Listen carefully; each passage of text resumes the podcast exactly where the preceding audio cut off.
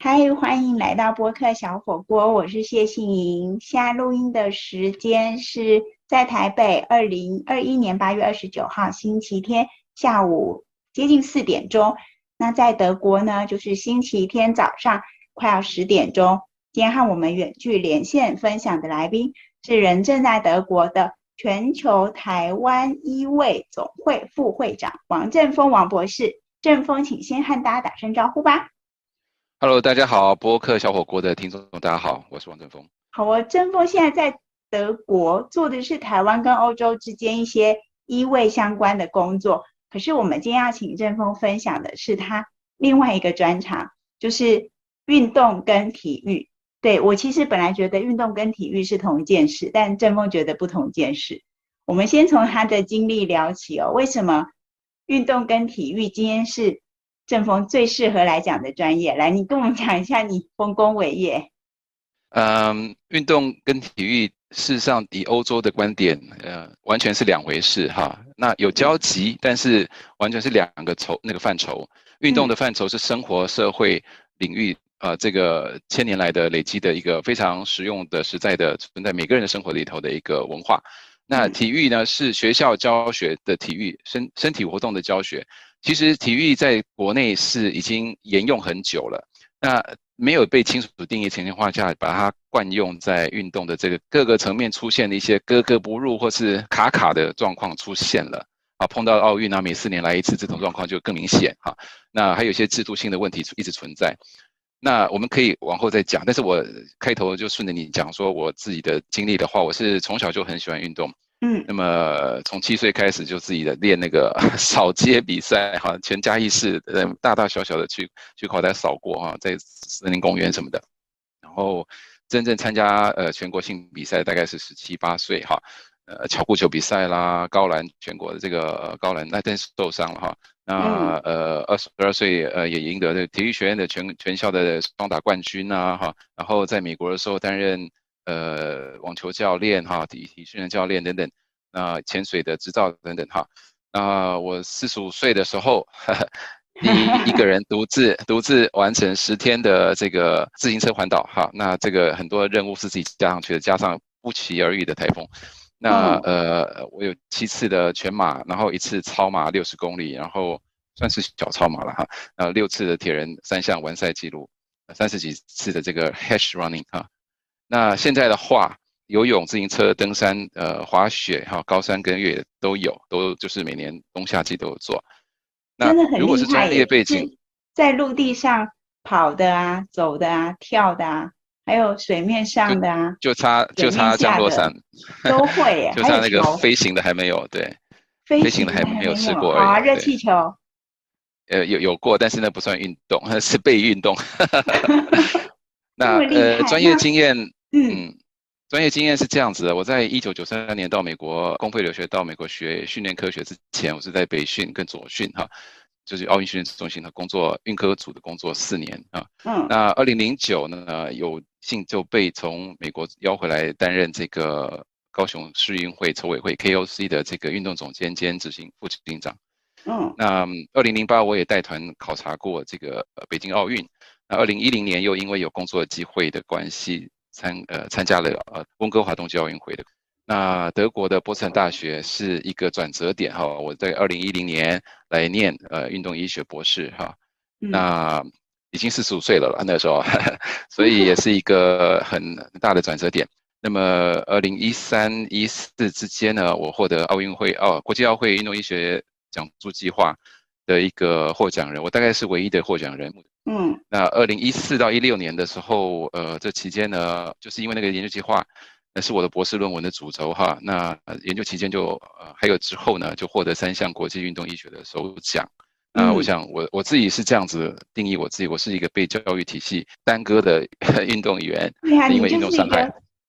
就是本身是运动员，然后又念了那个运动医学的博士，然后我记得你大学念的是体育系，就是对一路上。不但自己会跑、会跳、会游泳，然后会打各种的球，还念了这么专门的领域，就是学养俱优。你又这么关心那个体育的各种事情，我不知道我现在讲体育，等下会不会被你纠正？你说体育跟运动不同，那我想问一下，就是像东京奥运啊，我们今年就是台湾拿下最好的史上的成绩嘛，两金四银六铜。那在这整个过程里面，当然全台湾的人大家都很兴奋啊。那你自己从你的专业或是你关注的这个领域看起来啊，你自己怎么样去看我们这次得到史上最好的成绩？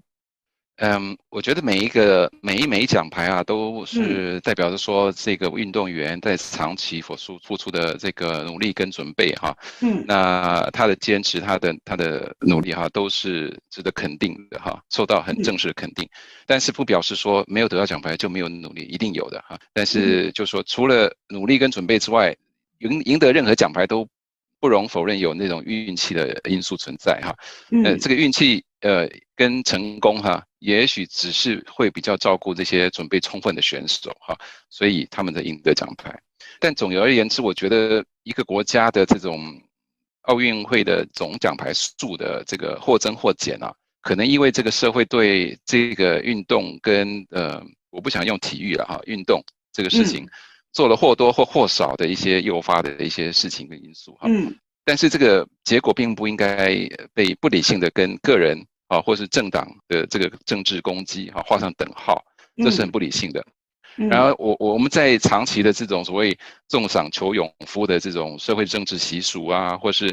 嗯选票考量啊的这种所谓体育运动发展的国策里头，我们却常常看到这样的一个现象，很很独特的现象，就是说，呃，我的观点是这样子：如果说少一些这种政治面的、教育面的这种系统性的限制的话。啊，那这些负担的一些干扰少一点的话，反而多一些，有一些有规划的一些长期的建制哈。那这个运动啊，就是能够文化这种这种欧洲的运动文化能够深深的深入到生活层面，变成社会文化的底蕴。那这样的国家的实力，不仅不仅是在运动面，或是在这个运动表现上，呃，或是真正生活生机来来讲，我觉得台湾将来还会更好，有更多的奖牌，自然产生的，有机式的产生的，自然产生的。那你觉得自然会产生的，源自于欧洲的运动文化，你可不可以举几个生活中的例子，让我们晓得什么样是运动文化？嗯，对，好，比如说。运动是生活层面很重要的一一环，这在欧洲是这样子的。嗯，从哪里？从小时候你可以参加，呃，有兴趣的运动项目的俱乐部或是协会啊，这是在这是人民团体哦，哦，人民团体的组织哦，不是教育组织的哦。那从小之后有兴趣之后，就你要发觉你要表现很好，继续往上升。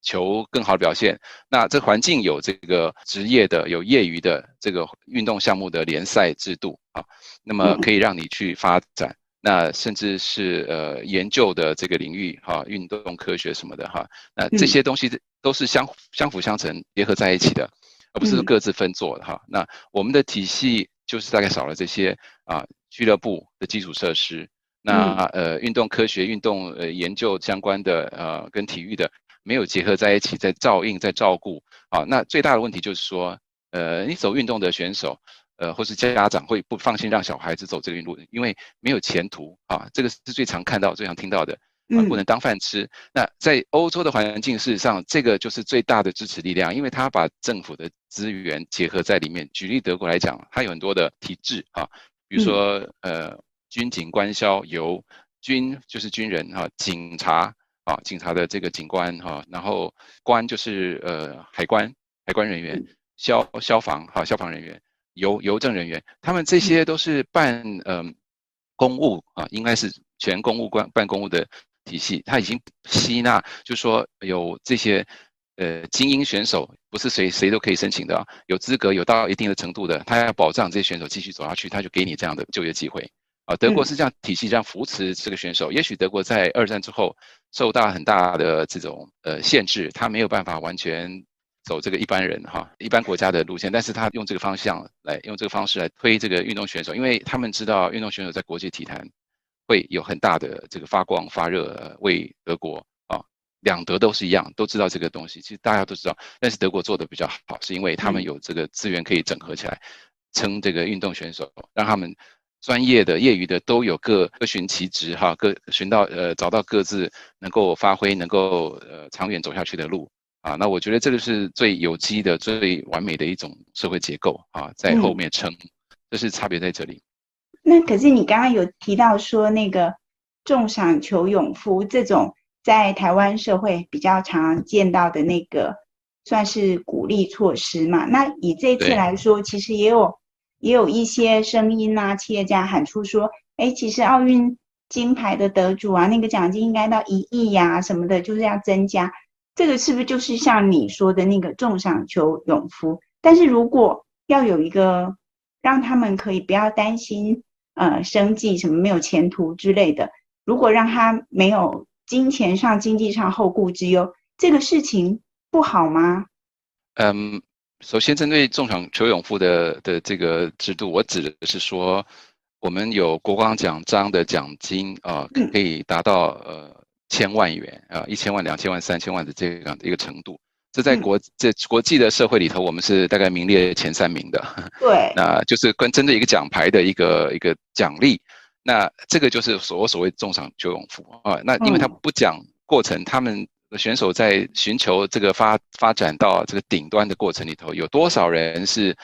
被踩在，因为受伤，就我自己的经验，呃，然后就对退下来了，或是因为什么因素，社会生存的因素，就业、工作等等就停止了。但是有些很幸运的有支持下去。但是你这种只顾结果，只要求选手出来给你表现出来，给你呃国家彰显的，呃宣传外交或是政治这个效果的时候，你用这种赏的方式，那其实是不是那么有负责任的一个一个施政的方式？所以重赏求永富的呃这个。制度是这样子，那么呃，因为我在德国看到的不是这样子的，那欧洲很多国家也不是这样子，它也没有什么几千万台币，然后几百万的美元哈，呃，欧元，甚至。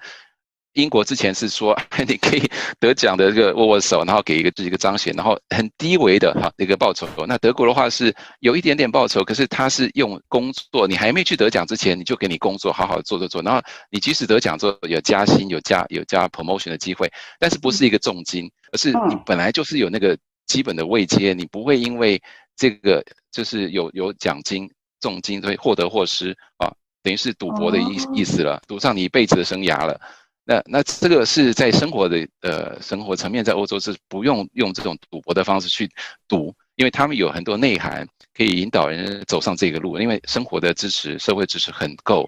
啊，很多的技术层面事实上是我们还没到位的，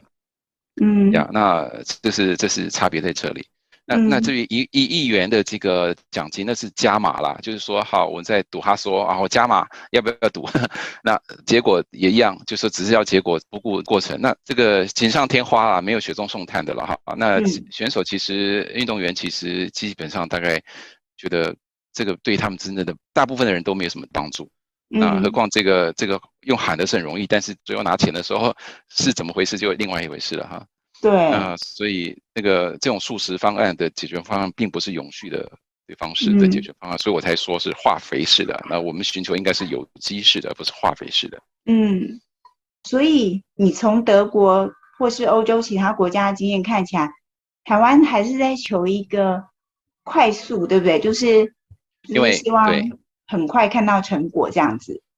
对，因为我们还不晓得，我们我们很大的因素是因为我们被误解、被误导。呃，所谓运动是什么的内涵，是什么社会文化的底蕴在这里？嗯，就是在这里。那各个领域的人他也不懂，因为我们从小的教育体系，运动是可以被牺牲的，呃，教育可以呃长智的。好，那运动机运动员可以拿来运用一下体育班设立，然后让他帮学校打成绩，帮学校帮整个教育体系。呃，做这个这个彰显的宣传功能，可是真正他们的权益、受教权益呢，事实上是被忽略的。不，那这个运动员就是这样变成了一个牺牲品的。那这样的欧洲的文化是相大相径庭的，这是不是这样子的？这跟原来的这个运动文化是很大差别的。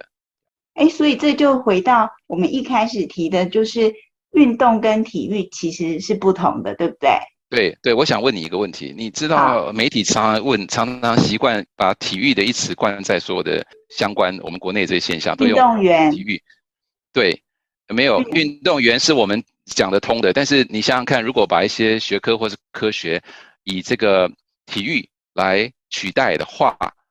我我想问你，你听得懂什么叫做体育科学、体育医学吗？啊，运动医学叫做体育医学吗？我们不会这样讲，我们会讲运动医学、运动对呀、啊、对呀、啊，那运动经纪人、运动经纪人、运动产业、运动员，对不对？你会不会听说有体育医学、体育经纪人、体育产业、体育员？不通吧？逻辑上不通吧？为什么？因为文化上本来就是不相干的，不是不相干，就是很大的差别的。那你把它硬套，那就是我们的问题在这里。我们把运这个运动的文化。忽略它的根源是什么？忽略，然后套用我们习惯熟悉的东西，叫做体育，哦，是孔夫子的这个六艺啦，礼乐射御书数里那个射跟艺是体育相干的哈。对对。那五育是德智体群美，事实上不平等的一个五育，在非常不平等的，所以这个体系套在这个运动，欧洲的运动，它讲求的是什么？它讲的是公平竞争，讲的是荣誉，讲的是休闲娱乐，讲的是替代狩猎、替代呃战争这些东西，呃，集会结社、嗜好什么的，这些东西完全被体育的架构给框住了，它的这个原来的原原料原色就不见了，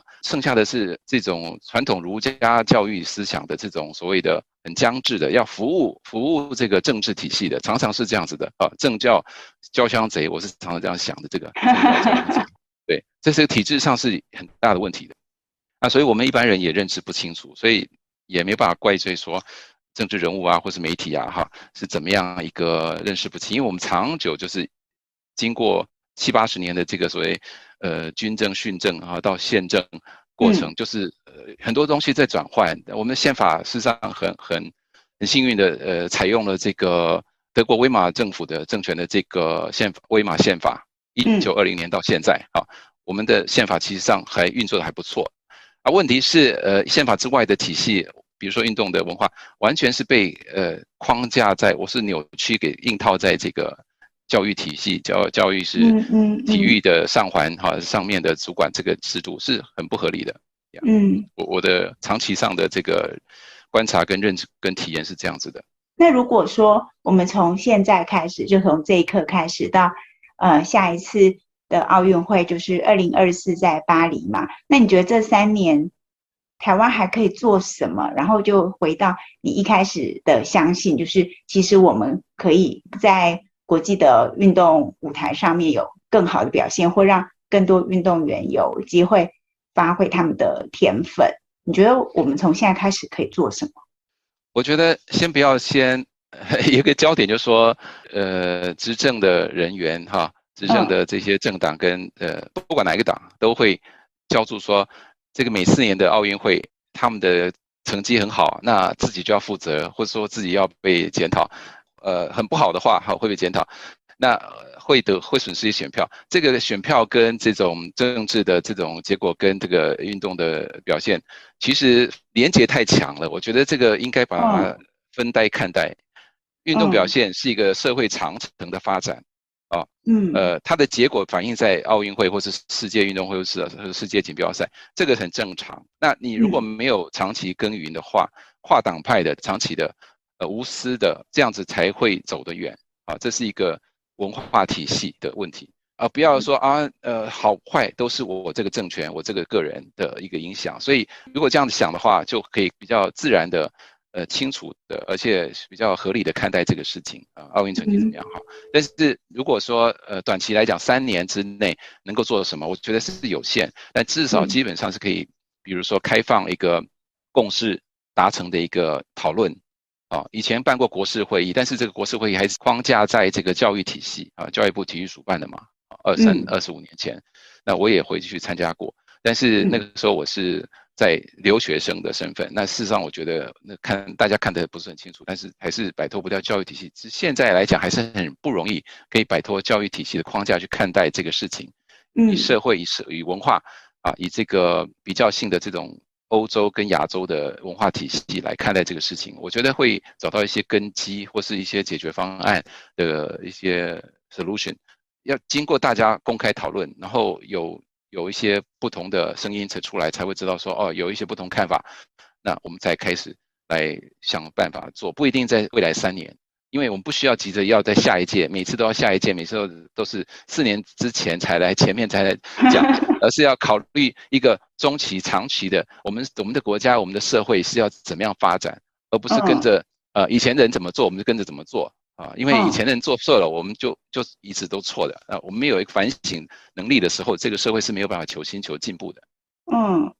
好，今天跟我们在线上远距分享的是全球台湾医卫总会的副会长王振峰王博士。那他自己本身是运动员出身，然后后来又念了跟运动相关的运动医学的博士，然后长期在欧洲，在德国，对于运动文化跟一个社会怎么样重视运动，然后培养这个运动的氛围有很深刻的观察。那正峰其实有一个很奇特的经验，对不对？不久前，因为你还特别为这个写一篇文章，让我印象好深刻。你随便在路上走，你就遇到一个全世界独一无二的人，嗯，是唯一得到奥运会八面金牌的选手。费雪，yeah, be, 对，你可以跟我们聊一下，你怎么会街上就会遇到一个巴金的选手？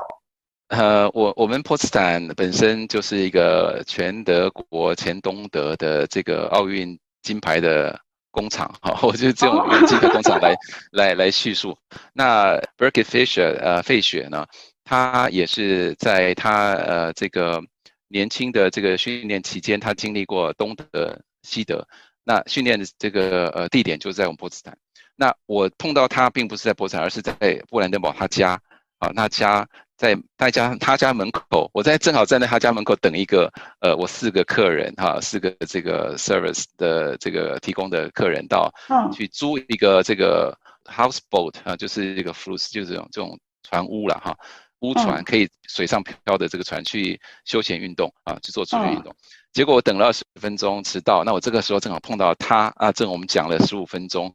因为我在呃我的研究之前，我就寄给我我他他是我们的这个我我的研究是关于德国跟台湾的奥运选手的运动伤害风险因素的分析。那我广寄广透过协会，透过这个国家的协会跟那个全国协会广寄给奥运选手，那他也是其中之一。而且在二零一四一五之间，我在波茨坦，我有一个波茨坦的这个呃奥运的纪念会哈，就说波茨坦这个城市啊，奥运训练中心得过五十九面金牌的选手，就说总共有五十九个选手得过奥运金牌啊。那有个聚会，那我正好跟他有，我是当时 fans fans，我就跟他求呃拍照片啊。然后到那个时候到现在就觉得哎很熟很熟，而且他的。他的经验就是很多是很特别的，我一直在 follow 他。二零一二年也想再回去参加，那已经是八面金牌之后，还有一次他想再尝试。他那时候已经快五十岁，四十八，但是因为心脏的一些心律不整哈的情况被队医给压制下来。那正是我的研究的主题。我发现哇，怎么这么一个八面金牌选手，他能力还是可以，好像还是可以的，但是他还是遵从小队医的这个建议。还是就是放弃，因为他基本上就是，嗯，可以表现，就是说，呃，可以证明他是可以的，因为他的这个之前经历，呃，从呃十八岁到四十二岁都每呃每次奥运会都得金牌，那么呃参赛的时候，那么在这个情况下，他在那个情呃节骨眼，我觉得他很就是很听进这个呃队医的的这个呃建议，即使只是一个讯号哈。那么他也是呃没有什么要抵抗，那我发发现说这个情况是很特别，那还也跟他做一个互动哈。那呃他其实也是说很巧的就在他家碰碰到，所以聊了很久，然后又讲到这个部分。那其实他的经验，他如果各各位了解去找一下他的呃讯息的话，他很多特殊经历其实可以让我们有很大的这种那个算是说新的看法、新的激励的。好，那我接下来很好奇，想要问一下正峰，就是你在等朋友的时候，然后朋友迟到，客户迟到，然后跟费雪德国的八面奥运金牌的选手就遇到了，然后就跟他聊天，因为你曾经是他的粉丝，然后你跟他聊天聊了十几分钟，你们都在聊什么啊？或者说他有什么，就是作为奥运金牌让你最印象深刻的谈话？呃，十十五分钟在路上聊不到很深刻的东西，但是我们之前呃跟之后也聊了很多相关的事情哈、哦，包括呃他的这个经历怎么样可以传承到台湾的这样这个现在的现况，我也跟他讲说台湾的现况事实上很多跟欧洲的现况呃差有个很大落差哈，那包括各个层面的哈，那他的经验可以做一个很好的一个算是说范本可以参考哈。嗯，那我建议说我可以呃帮他找出书的人，那我发现他也有书出来了，所以基本上也跟他在做后续的联系，因为他针对他的情况。我先讲一下他的背景好了，你知道那个奥运会的历史上哈，呃，曾经获得金牌的选手大概有超过六千个人，那获得三面以上的金牌的哈有两百个，两百多个，那获得超过五面金牌的只有大概一只手可以算出来的哈。那费雪呢，他是与众不同的，他是唯一得到，不仅是唯一得到八面金牌的选手，而且是跨越了六届奥运会所得来的八面金牌，好厉害哦。这这个八面是一回事，但是六届又是怎么来的哈？这个 怎么跨越六届，这是另外一个学问了。那所以我就觉得说这个部分，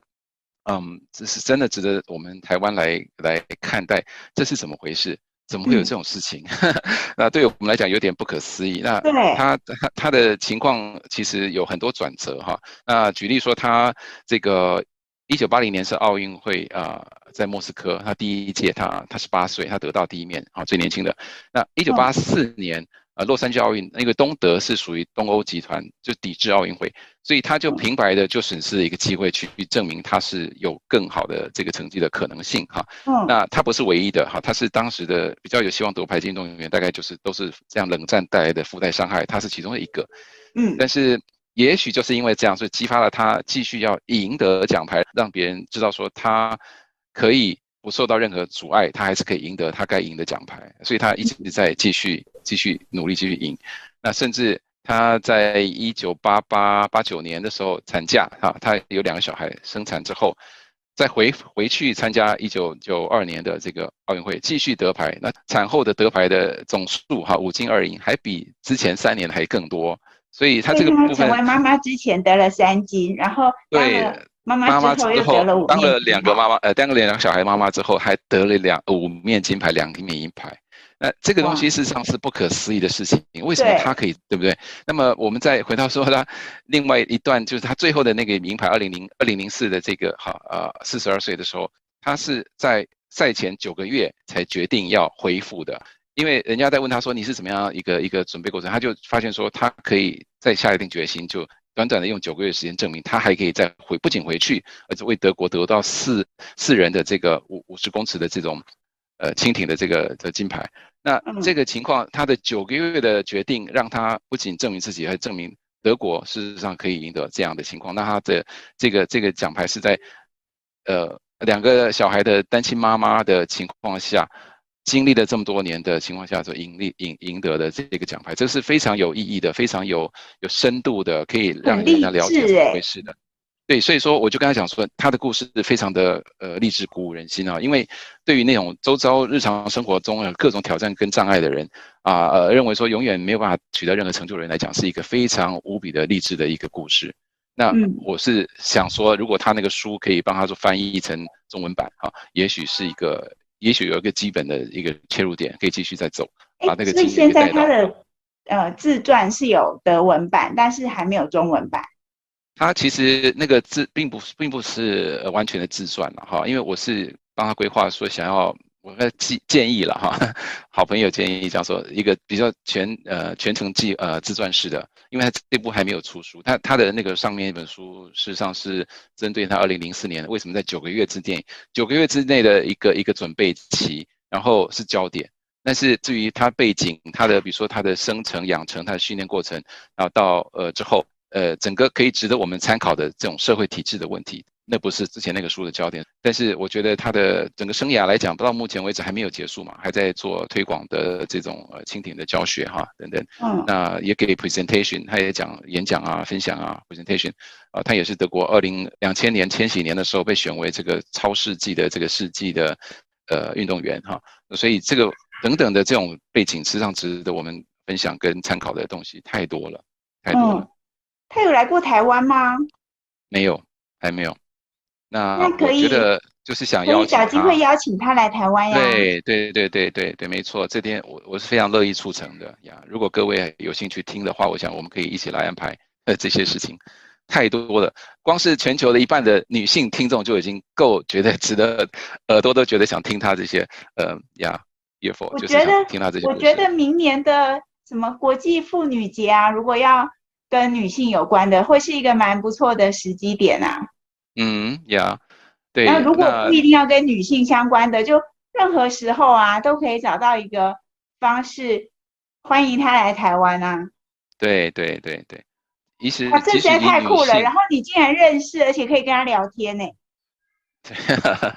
呀，这是很真的是，就是讲了一个笑话说，说你哦，你的隔壁邻居是奥运三金，那觉得路上还会偶尔碰到一个奥运八金，这个你不是在做梦，你应该是住在德国，而且是，是真的，对，因为你刚刚有说你住的城市波茨坦就是有五十九面金牌得主，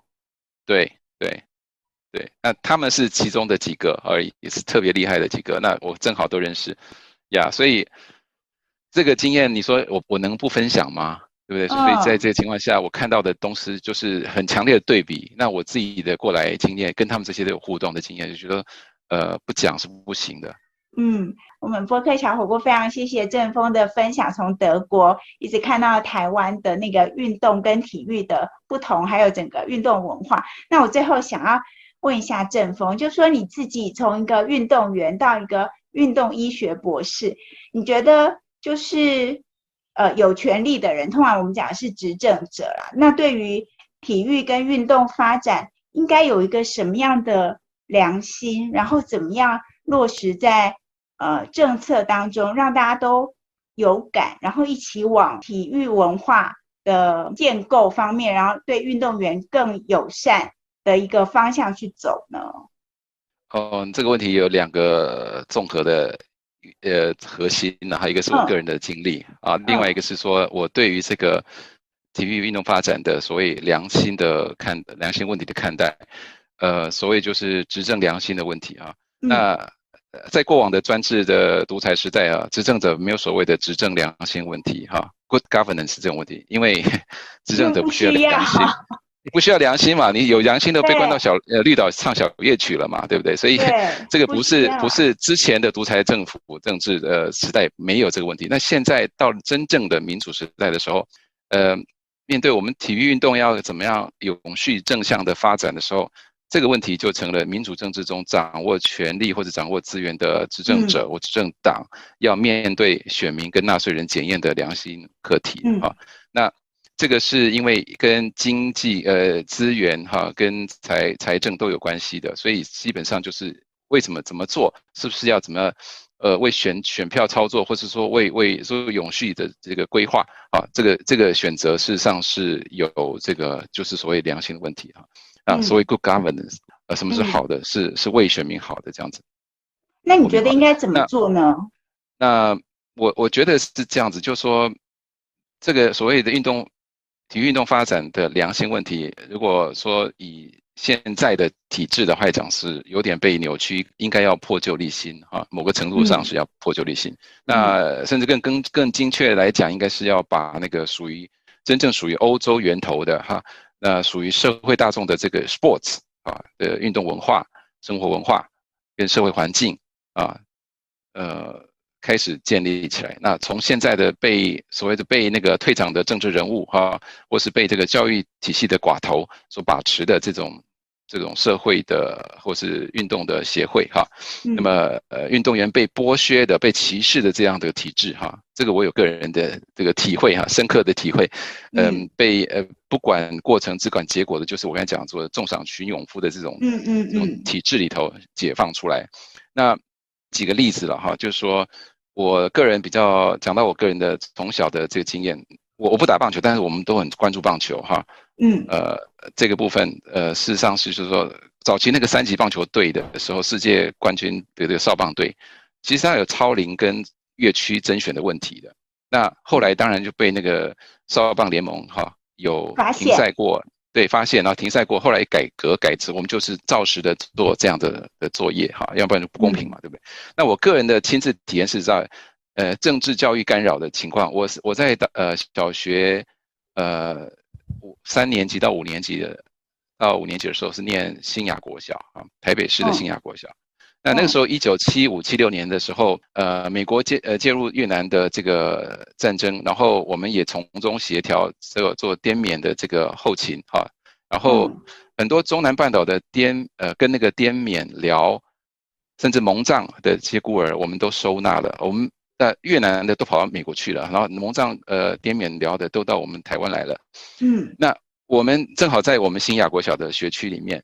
那他们的年龄其实没有办法追究，呃，没有办法追查的。那所以很多我们的情况就是谎报年龄，然后参加我们的那个校内代表，我们校内参加全全台北市比赛。囊括台北市的田径金牌，那我以大报小嘛，例如说他可能已经十二岁了，然后当然啦，当然啦，所以他是参加十岁组的。对呀，对呀，同同时期我的竞争对手是高我一个头的，那他是这样子的一个一个这样背景的呃蒙藏跟那个呃岳敏辽的同学，那我们大概机没有机会那。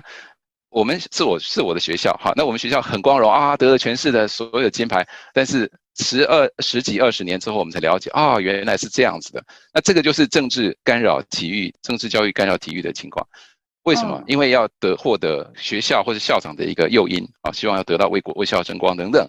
那那现在当然也有类似体育班存在，也是类似这个情况。那不管他的权益，然后让他为校争光，然后用完之后就不管了，你就呃自由发展哈。甚至国家的体育运动健将呃这些奥运选手，如果受伤之后，或是说呃没有得到金牌奖牌之后，大概就是自求发展的，而不是有一个。后备的这种安全网，让他们可以有放心的哈去发展。那这个是这个是我我在看待德国跟台湾的比较上，我觉得这就是差别在于说，德国做了很多让让这个社会可以投注呃整合那个资源给呃喜欢运动的人，不管你是一般人或者是精英选手哈，走到精英路上都可以有这个很顺畅的发展管道。那那也很公正，也很开明的，很很很这个透明的方式去整合这个资源啊。比如说有一个单位叫做 Sportshilfe，它是把资源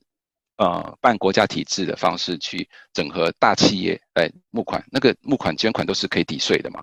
所以这个资源都不是以个人名义或是以一个财团名义来的。目前为止，我们国内是以某个财团、某个个人的名义去整合这个资源，我觉得还差一步步啊，差一个小步，把它做成一个跨越党派、跨越财团、跨越个人的这个利益的民生的，真的是公平的、透明的机制啊。嗯，那来来给这个呃全民、给选手啊，那我们国家格格不入的这些问题就会比较少一点啊。嗯，那么一步一步来嘛，我觉得这个是一个一个开始。那未来三年不见得会一步到位，可是未来的三十年一定会有转重大转变。那也许不用等到三十年，嗯、也许十年、二十年就会有重大转变。哇，那可是你刚刚提到说，像德国或是欧洲一些国家，他们的孩子啊，从小就可以去参加他有兴趣的那些运动项目啊，像对，例如说羽毛球啊、跑步啊。那我们也有很多各种的单项协会啊，这些本质上有不同吗？呃，在执行层面上有不同啊，那在结构上是、oh. 是差不多，但是执行层面上跟它的这种呃发展的脉络上是有很大的差别的，尤其在组织运作上、管理上有很大的差别的。嗯，oh. 因为呃，欧洲的体制大概就是比较呃会讲究，尤其德国的话，它是经过好几百年的这个历练哈。那呃，民主的体制的这个运动其实已经超越呃民主的体制很多年了哈，因为民主体制近近期发展，那运动的这个文化已经是呃早期两千年，近期大概有五五六百年，因为三四百年前的这个三四十个国家的王国啊，互相的整合，互相的协调哈，然后才能够达到现在的这个现代社会的这些社会文化，包括一些政治体系哈，教育呃跟。运动的等等的这个平衡的文化，那才能够引领啊这些呃奥运的精神的这些现代奥运会等等。那呃我讲的不止德国，但是实际上是呃这这欧洲的文化的一个面向。那基本上我觉得怎么说呢？就是说。看到看到这个差别，呃，有差别，但是我们要了解他们的根源是什么。那我们它的差别在哪里？而不是只套用我们的老老祖先啊，孔夫子教的儒学的东西。这个事实上有差别，要有认知清楚的哈。嗯，那美国那个 AA 啊，就是呃戒酒协会呢，他要对那个要求自己要要求戒酒的人啊，有十二道的程序，第一个要求就是要要他们自己要承认自己有问题，自己有酒瘾的问题。嗯嗯嗯、所以在加入那个团体自我介绍的时候，就要就说我叫什么什么名字，呃，我有酒瘾，就是说我有酒瘾问题啊，呃，我是我是比如说 I'm Victor Wang，I'm alcoholic 这样一个介绍词一定要讲，开始、嗯、你才会开始容许被。认真的去对待你的所谓的问题跟解决的方法，就是你要看见自己的问题，并且承认你的问题。对，对，我们现在看得见吗？嗯、看不见。我们现在承认自己有问题吗？不太愿意承认。或是我们看见了，假装没有看见啊。也许是这样，对，因为因为因为那个既得利益者通常是抗拒的哈。那呃，手握掌权可以改革的人，他通常是不愿意被改革，因为他自己是不想被当为被改革对象嘛。对，所以这个是一个很。很难的机制。那我也跟呃现在年轻人呃在体育运动界里头在草根里基层打拼的人，他们在做很多新发展的新的创意的东西。我跟他互动的情况下，我发现说他们也怕这个体制的问题改革的问题。一来面对的是整个教育体系，二来是面对整个校长或是工作的上司，他们的压力非常大，他们也不敢，他们也不愿意啊。所以他们只会期待说，哦，未来三十年，那那会改变。那事实上，那自己的身份他自己就是隐身退后啊，这个实际上是不合理的，因为这不是民主的体制的啊。那这个事实上，民主的体制就是说要反映在这个运动文化里头。嗯，非常谢谢郑峰。哇，他今天是从德国，全世界的奥运金牌首都德国波茨坦跟我们连线分享关于运动体育文化。还有，对，就是运动体育文化，到底从东京奥运得到这么多的奖牌，台湾得到有史以来最好的成绩之后，下一步我们怎么样可以做得更好呢？非常非常谢谢郑峰，谢谢，好哦，谢谢，谢谢。以上就是今天的播客小火锅，感谢大家的收听，祝福大家在疫情之中一切平安，拜拜，拜拜。